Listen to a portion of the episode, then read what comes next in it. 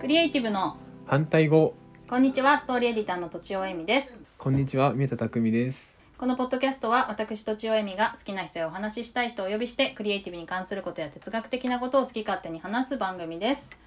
はいえーっと今回も宮田さんをお迎えしておお送りしたいと思いますがちょっとスーパーとかアウトプットとかとは変えて別のテーマはでいお話ししたいということで、はいお願いします宮田さんが最近気になってることはえっとね仕事を楽しむっていうことですかね はいはいはいはいはいなんか工夫しているってことですかそうですねなんかうんちょっと、とりあえず今の僕の仕事ってスーパーで、うんえーまあ、品出ししたり発注したりすることなんですけど、はいなんかこう組織でやってるから上から絶対こうしてって言われるじゃないですかはいでそれ以外に自分でもこれやってみようっていうのを作るっていうのが一番楽しくなるなと思ってやってます最近は、いやすごいですよねそういうなんか楽しむ才能に長けてるなって思いますね、それ嬉しいですそしてなんか言われますその職場のおばちゃんたちから あなんかあんた楽しそうやなみたいな、あへえなんか工夫したり考えたり、はいさあのこれまでの話にもありましたけど、そういうところが楽しむコツなんでしょうね、そうなんですかね僕うもんそうだと思って、なんか結局スーパーの仕事って分解、まあ、スーパーに限らないですけど分解してたら単なる作業でしかないけど、はい、なんかこうすげえつまんなさそうにやってる人もいればうん、なんかウキウキしてやってる人もいるんでせっかくだったら楽しい方がいいなっていう思いますそうですよねはいうん私はなんかそういうのを、はいになんか面白みを見つけるっていうのは今まで考えると、そこまで得意じゃない気がしますねうんうんううんんそれよりはなんかやっぱりメインのお仕事の中で面白いポイントにこう情熱を注いで、その割合を増やしていくみたいな方が多いかなあーなるほどだから私の仕事で言うと、基本大体楽しいんですけどはいなんか、はい今の仕事ありがたいと思うっていうのが結構ポイントな気がしますあなたそれめっちゃ大事な確か にそれめっちゃ思いますそうですよねなんかはい仕事をいただけてありがたいとか例えば企画を出すのってきつい時はきついんですけど、い、やい企画出しの機会があるなんてありがたいなとか、はいそれによって自分がやりたいことがこうね企画が通ったりしてあの聞きたかった人の話が聞けたりもするからそういうのありがたいなとか、あと、ねあなんか全然知らなかったこの分野の人にはい話が聞けるのありがたいなとか、まあそんな感じが結構気をつけてることかもしれないですね初心を忘れないというか。いやそれは今ちょっと言われて確かにってなりました なんか仕事があるのが当たり前じゃないので、フリーランスの場合は特に、そうですよねはいそうですだから本当にんうん、いつもありがたいなと思ってそうするとなんかやっぱり楽しくなってくる気がしますね、うんありがたみがあるとそうですよねほっといたら何もないですもんねそうですねなんかその確かに文句言う気にも別にならないというかあとですねなんかはい私あのなんか細かい雑務っていうかはいそういうのがあんまり好きじゃなくて、はいそういう時間があったら原稿執筆に当てたいっていう考え感じなんですね今は。はいうんうんうんでうそんそれでなんか気づいたら細かい雑務がすごい減ってるんですよ ね、はい 気づい気づいたら気づいたらなんかこの間、なんかたまに平日一日ねちょっと休もうかなと思って誰にも何も言わず休むことがあるんですけ ど、はいそれで気づいたらなんかい一日に一本も仕事のメール来なかったなみたいなことがあって いや普通に働いててね一、日に何十通もメール皆さんやり取りしてるのに何十通何百とかですよ、はやり取りしてるのに、はいいや私一個も来ないってどういうことだろうと思っていやでも、はいそういう仕事の仕方をねしてるんだろうなと思ってそれもまあ楽しむためのコツなのかなってちょっと最近思いました、 あー それ大事ですよねなんか楽しむために余計な時間使わないというかそうですそうですでもなんかわざわざそうしたわけじゃないんですけどねそうそこがすごいですよねそのなんか気づいたらなって言ってなかなかないですよね そのそのね工夫してメールの数減らそうと思ったっていうわけではなくてはいなんか気づいたらトッチさんの仕事の仕方はそういう方向に向かってってたみたいな感じなんですかねそうですねいっぱい来てた時代はあるんですかありますありますメールをずーっとやってたら午前中終わってたみたいなことも多分ありますねえあるあるですよねそうそれってなんかあるあるですよねそう そなんか変えたこととかあるんでうすか多分はそう、あるんですよなんかな 即レスしないっていういいやそれ面白いですよねそれ即レスそ推奨派と即レスしない方がいいって言ってる人いますよねでも本当即レスってビジネスマンの基本じゃないですかだからはいあんまり言っちゃいけないのかもしれないけど、はいまあ私、めまあ、メールって例えばいやなんかまあ24時間以内に返信すればいいかなぐらいの感じなんですよあ確かにメールそうですよねなんか最低ライン24時間みたいな感じがありますよね1日見れないこととか返信できないことって普通にあるじゃないですかはいだから、そういう感じのスタンスで返信してるから、まあ1回、はい一回につきちゃんと情報量をまとめるんですよねい情報をまとめて、うんうんうんあのお送りして、はでその必要な情報だけで返してもらうで例えばはい1本の原稿を書くのに12本のメールのやり取りで、うんじゃあはい着手しますねみたいな感じで着手してうんでまあ納品して終わりはいっていう感じなんで多分1個の仕事をやるのにあの、数本しかメールのやり取りしないんですはいめっちゃいいです よね羨ましいそうそうするとはいでもなんか、は例えば質問を小分けにして「これってどういうことですかはいあこうこうこうですあやっぱそうですよねじゃあこっちはどうですかって小分けにしてるともう何時間もかかっちゃいますよね多分メールだと、はいメールだとだから膨大な数になりそうはいそうですよねだからそういうのをなるべくしないようにしてるんだと思います、なんていうんですかねこう何十回もやり取りする前提だとちょっとずつこう修正していくみたいになるじゃないですかでも、はい少ない回数でやろうと思ったらやっぱりそのなんていうんですかねディティールってやり取りしづらいってなった時になんか工夫されるんですかそのやっぱそれはまとめる能ああ力みなるたほいどなディテールについて私の場合はまあ文章を書くってことなのでなんかはいこういうことですかって事前に、本当にこうブレそうなことは事前に確認しますけど、ある程度うんうこう書いてからの方が書いて見せた方があの調整しやすいなと思ったことはもう書いちゃうって感じですね、なるほどなるほど、はい書いちゃって見せてそれはでい OK なのか NG なのかみたいなところを見てもらう例えばなんかこの辺ってど,、どれぐらいまで読者に寄り添いますかみたいな感じだとううなんかこれぐらいにしてくださいとかこう言葉でなんか表現しても、はいなんていうか自由度が狭まるだけなんですよね。うんうんうんうんうんそれだったら私この辺にあの当てときましたみたいな感じの文章を納品しちゃった方が、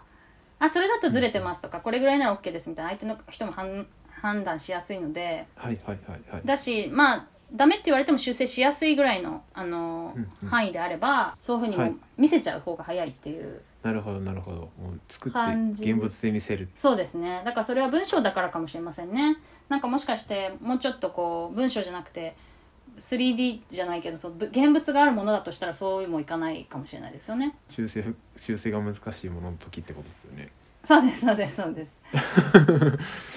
だからまあちょっと、まあ、なんかずれてきた気がしますけどその えっと、はい全然はい労力を割くポイントを決めてるじゃないけど、はい、ちゃんとこうせ選定してるっていうんですかねうんうんここに労力を割くべきだみたいなことを考えて仕事をしてるから、はいえっと、好きじゃない仕事に労力を割かなくて済んでいてそれで楽しくなってるような気がします。そういうことですよねなん か楽しむための時間をちゃんと作るっていうかはい、はい確保確保する工夫をするってことですよねはいはい、楽しいことに楽しい仕事に時間を割くように、なんとなくうまくコントロールできてしまっているっていう感じだと思いますね。そのフリーランスの 経験の中でそうなっていったっていう感じなんですか、そうだと思います本当にうんいつの間にかはい、割とそうですねゆったりしてます ね